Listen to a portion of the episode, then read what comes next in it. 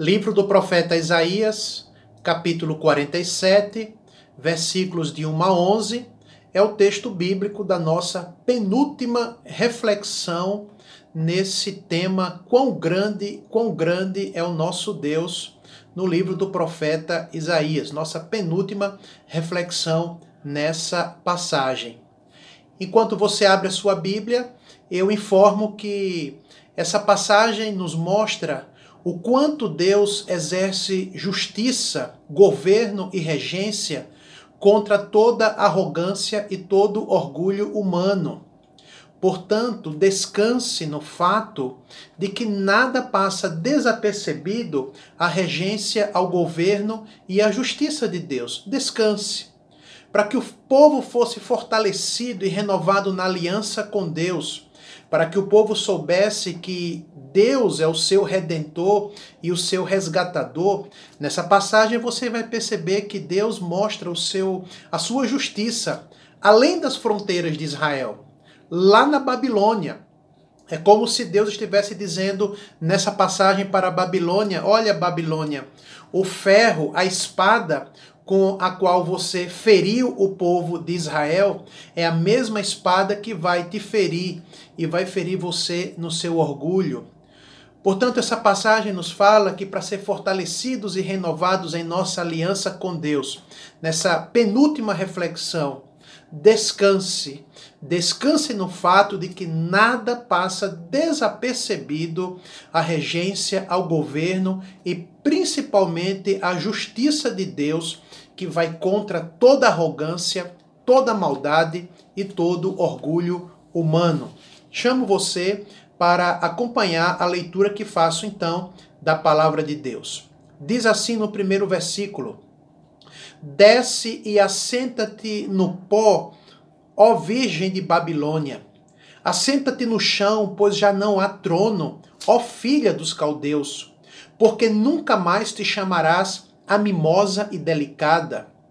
Toma a mó e moe a farinha, tira o teu véu, ergue a cauda da tua vestidura, desnuda as pernas e atravessa os rios as tuas vergonhas serão descobertas e se verá o teu opróbrio. Tomarei vingança e não pouparei a homem algum. Versículo 4 para o povo de Israel. Quanto ao nosso redentor, o Senhor dos exércitos é o seu nome, o Santo de Israel. Mas você, Babilônia, versículo 5, Assenta-te calada e entra nas trevas, ó filha dos caldeus, porque nunca mais serás chamada senhora de reinos. Muito me agastei contra o meu povo, o povo de Israel, Deus falando. Inclusive profanei a minha herança e a entreguei na tua mão. Porém, porém, Babilônia, não usaste com Israel, com ela, de misericórdia, e até sobre os idosos fizeste muito pesado o teu jugo, e dissestes: Eu serei senhora para sempre. Até agora não tomaste a sério estas coisas, nem te lembraste do seu fim. Versículo 8: Ouve então, ouve isto, pois tu que és dada a prazeres, que habitas segura, que dizes contigo mesma: Eu sou, e além de mim não há outra não ficarei viúva, nem conhecerei a perda de filhos.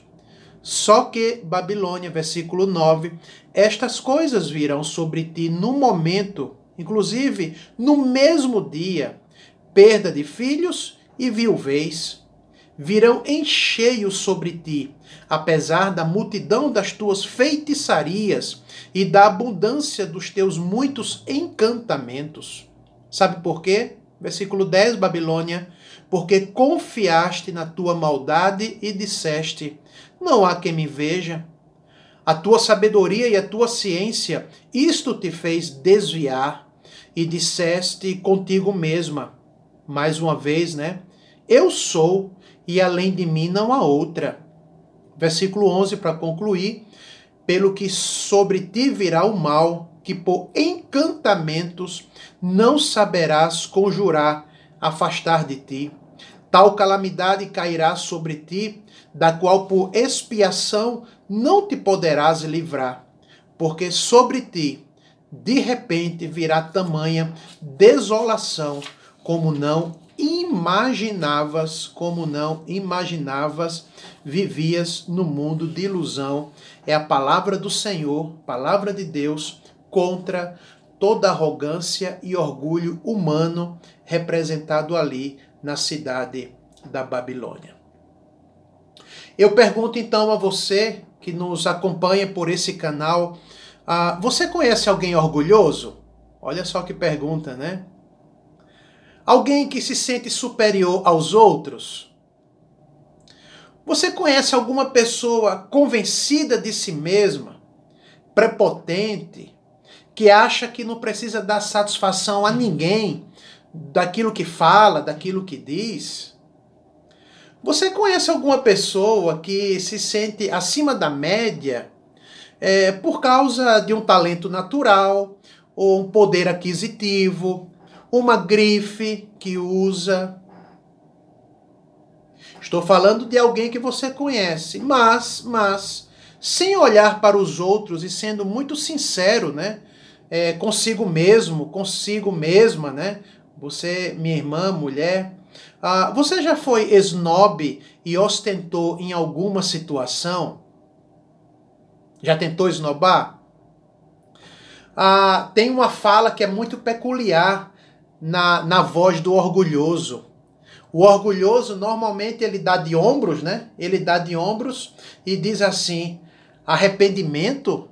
Eu? Eu vou me arrepender de quê? Do que que eu tenho de que me arrepender? Você já ouviu alguém falando assim? Pois bem, essa é sempre a fala da pessoa orgulhosa. Me arrepender de quê? Dá de ombros e acha que não tem do que se arrepender. Por que eu estou falando sobre isso? Como já indicado logo na antes da leitura dessa passagem, é que agora, nessa passagem, a seta das profecias de Isaías, ela muda de alvo. Ela vai além das fronteiras de Israel. Até aqui, capítulo 45 de Isaías, a, a seta do profeta tinha sido direcionada para o próprio povo de Israel, capítulo 40 a 45. Mas agora, o alvo da seta divina era a própria cidade da Babilônia. No capítulo anterior, capítulo 46, foram setas contra a nulidade e a falsidade dos ídolos babilônicos. 46, 1 contra Bel e contra Nebo.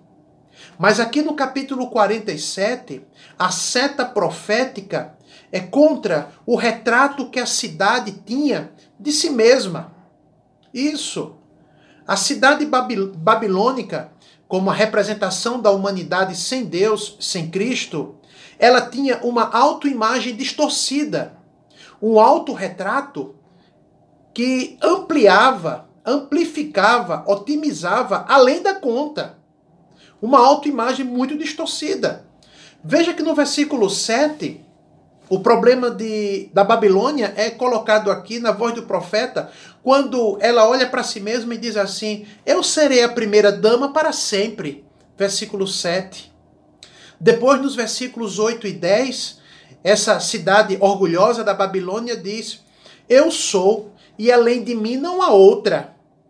Nunca ficarei viúva, Nunca saberei o que é o luto pela morte e pelo falecimento de um filho. Versículos 8 e 10. No próprio versículo 10, essa cidade que tem uma autoimagem distorcida, porque vive sem Cristo, vive sem Deus, sem a palavra de Deus, ela diz de si mesma: Eu estou no topo, eu já cheguei no topo, não há quem me veja no topo, não há quem me veja naquilo que eu faço. Versículo 10. Meus irmãos, o fato é que depois das muitas conquistas, muitas realizações militares, geográficas, políticas, culturais e econômicas, os cidadãos babilônicos foram tomados pelo maior de todos os problemas da humanidade, Eles foram tomados pelo problema do orgulho, o pecado da presunção e da arrogância. Orgulhosa de si mesma, até mesmo da maldade, porque o orgulho cega para o pecado. Como eu já falei aqui, é o errado que acha que está certo, o orgulhoso, que acha que não precisa de arrependimento. A Babilônia não enxergava mais ninguém. Ela usou de maldade e perversidade contra os seus inimigos. Ela se sentia superior aos outros, por isso pisava e humilhava.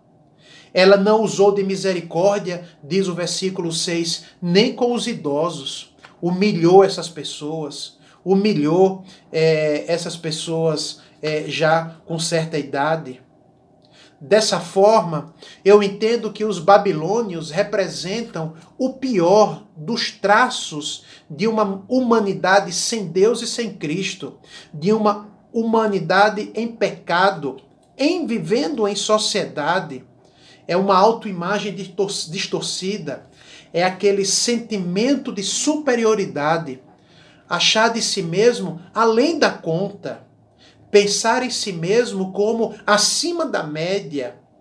É o sentimento de arrogância e de orgulho que perpassa toda a humanidade e chega aos nossos dias nas suas mais diferentes faces, como etnocentrismo, egocentrismo, racismo, superioridade. De várias formas, o problema é moral, o problema é o mesmo, é o problema do orgulho, da arrogância e da presunção. Foi Santo Agostinho, um dos primeiros pais da igreja cristã, que disse, abre aspas, foi o orgulho que transformou anjos em demônios. Fecha aspas. Foi o orgulho que transformou anjos em demônios. É um traço do orgulhoso. Eu me arrepender de quê? Não tenho do que me arrepender. Portanto, foi nesse momento histórico de orgulho da cidade da Babilônia que Deus dirige a sua palavra profética àquele povo. Ou seja, a mensagem de Deus ela vai além muros de Jerusalém e de Israel e vai contra, vai contra toda arrogância, presunção e orgulho humano. Então, Logo, para reverter aquela história de autoimagem idólatra, porque aquilo não poderia continuar. Aquele mal tinha de ter um limite. Alguém tinha de colocar um freio naquele orgulho, naquela presunção e naquela arrogância, para reverter aquela história de autoimagem idólatra, aquela história de se achar superior aos outros, de se sentir o centro do universo foi que Deus exerceu a sua justiça, a sua punição, a sua vingança contra toda arrogância, maldade e orgulho babilônico, dizendo o seguinte, versículo 1, nas palavras da linguagem contemporânea, versículo 1 diz assim: Babilônia, a festa acabou. Babilônia, você caiu do cavalo desça do seu imponente cavalo, desça do seu trono e sente-se no pó, sente-se no chão. Versículo 5: Sente-se calada, a casa caiu, e entre nas trevas. Versículo 5: Que ilusão, Babilônia, diz o Senhor através do profeta Isaías. Você achava que tinha tudo planejado, você achava que poderia conquistar tudo que você quisesse. Você achava que tinha tudo sob controle. Não, Babilônia. O desastre chegou. O desastre chega com força e sem avisar. É claro que o profeta Isaías está fazendo referência ao grande imperador Ciro, que nós já comentamos sobre ele aqui, que foi o conquistador da Babilônia em mensagens anteriores. Em alguns casos, irmãos, o freio, a vingança, o, a justiça de Deus vem através de uma praga, como foi lá no Egito, pode vir através de um vírus. É verdade, pode vir até através de um vírus, com força, sem avisar, enclausurando pessoas e desmoronando orgulhos. Mas lá naquela época, Ciro foi uma ave de rapina. Era assim que ele, foi assim que ele foi considerado, uma ave de rapina, uma ave carnívora, um corvo, um urubu. Era assim que ele era considerado. Ele veio com força, sem avisar, só que foi um instrumento de Deus contra toda arrogância, maldade e orgulho da cidade da Babilônia. É Deus agindo com justiça. Só que no versículo de número 4, meu irmão, só que no versículo de número 4, enquanto que para Babilônia a casa caiu, a festa acabou, você caiu do cavalo, para o povo de Deus há um fio de esperança. No versículo 4, Deus diz para o seu povo: quanto ao nosso redentor, quanto ao nosso resgatador, ele não é uma ave de rapina. Ele não se apropria de humanos para usar pessoas, não. O seu nome é o Senhor dos Exércitos, o Santo de Israel. Versículo 4. Dessa forma, Deus se revela como o único e suficiente resgatador do seu povo. Ou seja, para que eles fossem fortalecidos e renovados numa aliança com Deus. Deus mostra que exerce justiça contra toda arrogância e todo orgulho humano. Quantas pessoas você talvez conheça hoje que lá atrás eram soberbas, ninguém conseguia mais falar com elas, presunçosas, arrogantes, e algo aconteceu que desmoronou aquela vida? Sim, Deus resiste aos soberbos, Deus vai contra os, arrogantes. Há um detalhe muito interessante, uma informação que muito boa, que vem lá do livro do profeta Daniel, capítulo 4, versículo 37, a respeito do testemunho de um dos últimos reis da Babilônia. O que foi que aconteceu com ele? E o que foi que Deus fez na vida dele e qual foi o seu testemunho ali no versículo 37. O nome dele era Nabucodonosor, um dos últimos reis ali antes da queda da Babilônia, do seu orgulho, da sua presunção.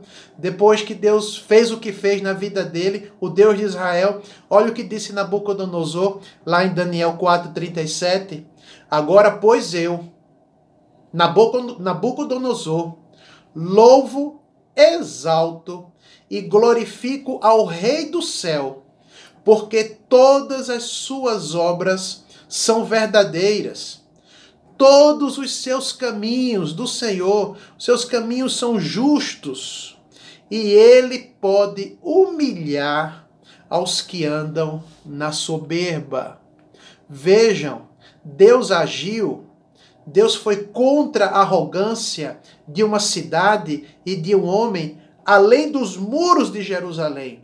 Deus exercendo a sua justiça contra governantes, contra nações, contra arrogantes, não importa o endereço, não importa onde mora, não importa onde, onde é a sua naturalidade, a justiça de Deus vai contra toda arrogância e todo orgulho humano. Em dias atuais, hoje, eu pergunto, será que não temos, será que não há indicativos de orgulhosos andando por aí? Será que não há sinais de pessoas cheias de vanglória pessoal entre nós? Talvez você conheça alguém assim.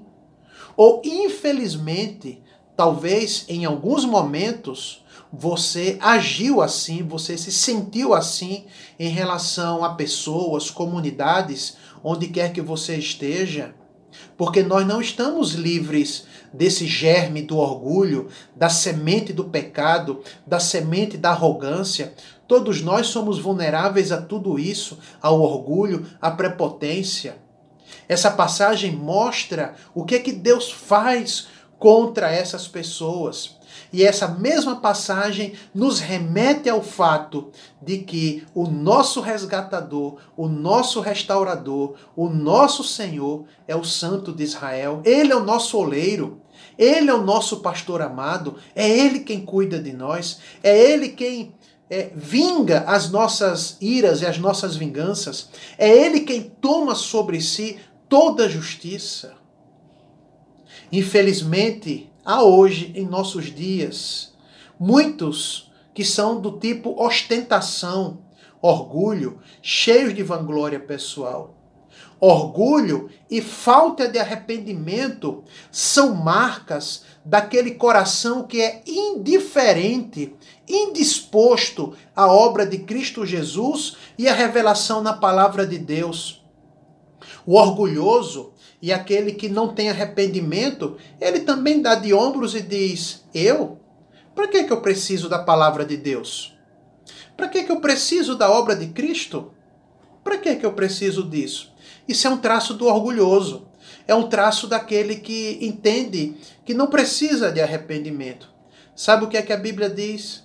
Tiago capítulo 4, versículos 6 e 7 diz assim: Deus resiste aos soberbos. Isso mesmo. Deus resiste aos soberbos. Portanto, continua Tiago, seja humilde Seja humilde, meu irmão, na presença do Senhor, e ele, e ele vos exaltará. É na pessoa e na obra de Cristo Jesus, em arrependimento e fé nele, que Deus quebra toda arrogância humana, que Deus desmonta cada ego inchado e inflado. É isso que Deus faz. O orgulhoso o soberbo não resiste na presença de Deus. Portanto, para fortalecer e renovar o seu povo na aliança, Deus revela a sua regência além das fronteiras. Deus revela o seu governo, a sua justiça retributiva contra toda arrogância, contra toda ostentação e contra todo orgulho humano. Para o seu povo, Deus está dizendo: há consolo, há restauração, há esperança para o humilde e para o arrependido, porque é desses que Deus se agrada. São essas pessoas que Deus ama. Portanto, quão grande, quão grande é o nosso Deus. Quão grande é o nosso Deus. Louvado seja o seu nome. Descanse nele, porque é ele quem exerce justiça. Não é você que faz justiça com as suas próprias mãos. Não.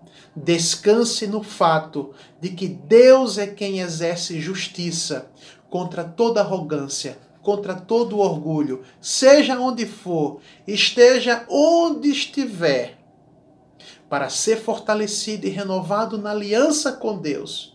Descanse nele, na sua regência, na regência do Senhor, no governo dele, na justiça dele, contra toda arrogância, todo orgulho e toda presunção humana. Ao nosso Deus, descanse nele, seja dada toda a honra e toda glória. Amém.